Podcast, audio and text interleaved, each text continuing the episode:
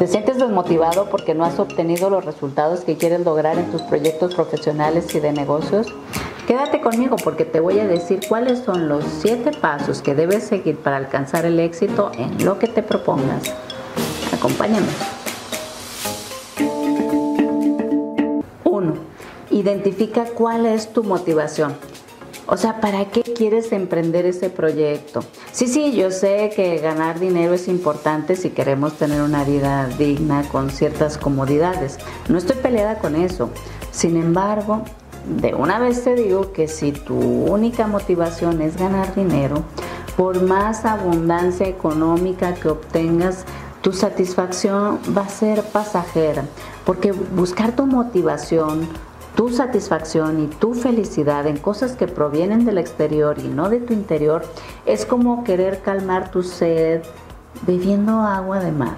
Entonces es necesario que busques en lo más profundo de tu ser ¿Qué es eso que tanto disfrutas hacer? ¿Cuál es esa actividad que te apasiona? Que cuando hablas de eso te sientes entusiasmado, te brillan los ojos, que se te pueden ir las horas volando hablando sobre eso y ni cuenta te das.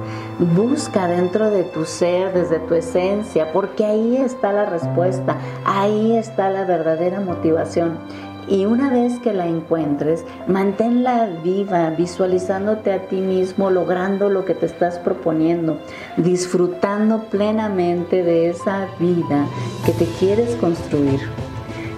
Te voy a platicar algo acerca de mí. Cuando yo estaba estudiando mi primera especialidad, empecé a comprar los muebles para mi consultorio el único detalle es que no tenía ningún consultorio ni mucho dinero porque tenía que trabajar para pagar mis estudios.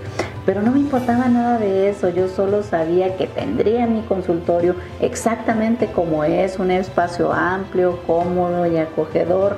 No sabía exactamente cómo lo iba a lograr, solo sabía que lo haría porque yo lo deseaba con todo mi corazón y me estaba preparando para lograrlo.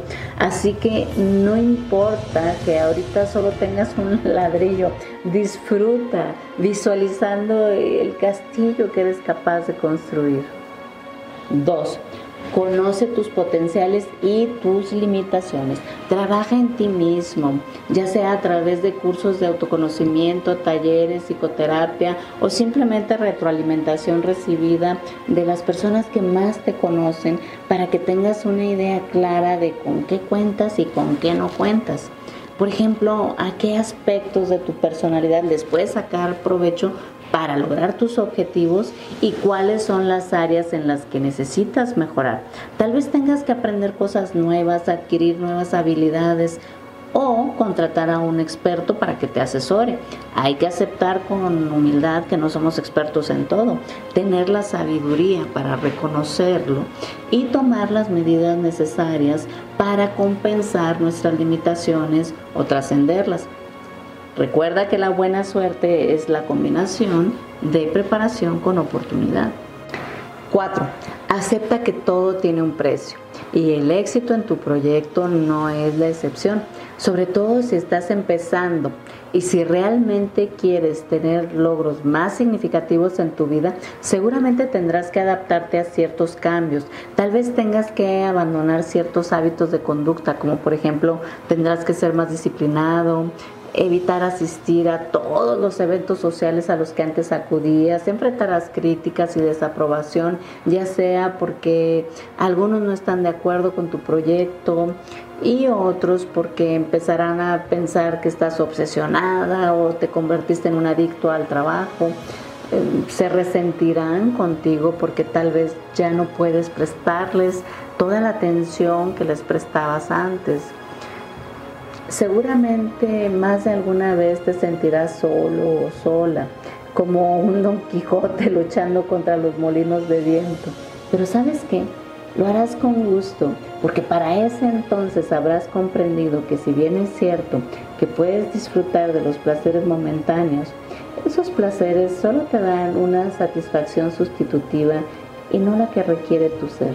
Quinto, lánzate a la acción siendo realista con respecto a los riesgos que tienes que correr. Si vas a emprender un proyecto, por mucho que te hayas preparado, la realidad es que no tienes el control absoluto sobre nada y sobre nadie. Y nunca te vas a sentir 100% listo para iniciar. Así que no permitas que el perfeccionismo y el miedo te paralicen. Calcula tus riesgos. Pregúntate qué es lo peor que podría pasar si fallas. Al final te darás cuenta que si todo sale bien, ganas. Y si no, aprendes. Espera lo mejor, preparado para lo peor. Sexto, relacionate con gente positiva, personas que vibren en tu misma frecuencia, que cuando hables con ellas te nutran, te llenen de energía, motivación. Evita los vampiros emocionales que solo te usan como bote de basura para vaciar todas sus penas y viven eternamente en la victimez, poniendo toda su atención en lo malo, lo oscuro y lo negativo. Recuerda que necesitas mantenerte motivado para alcanzar tus metas, no te desvíes, no pierdas energía. No digo que te relaciones un únicamente con gente perfecta, porque eso es una fantasía. Nadie somos perfectos.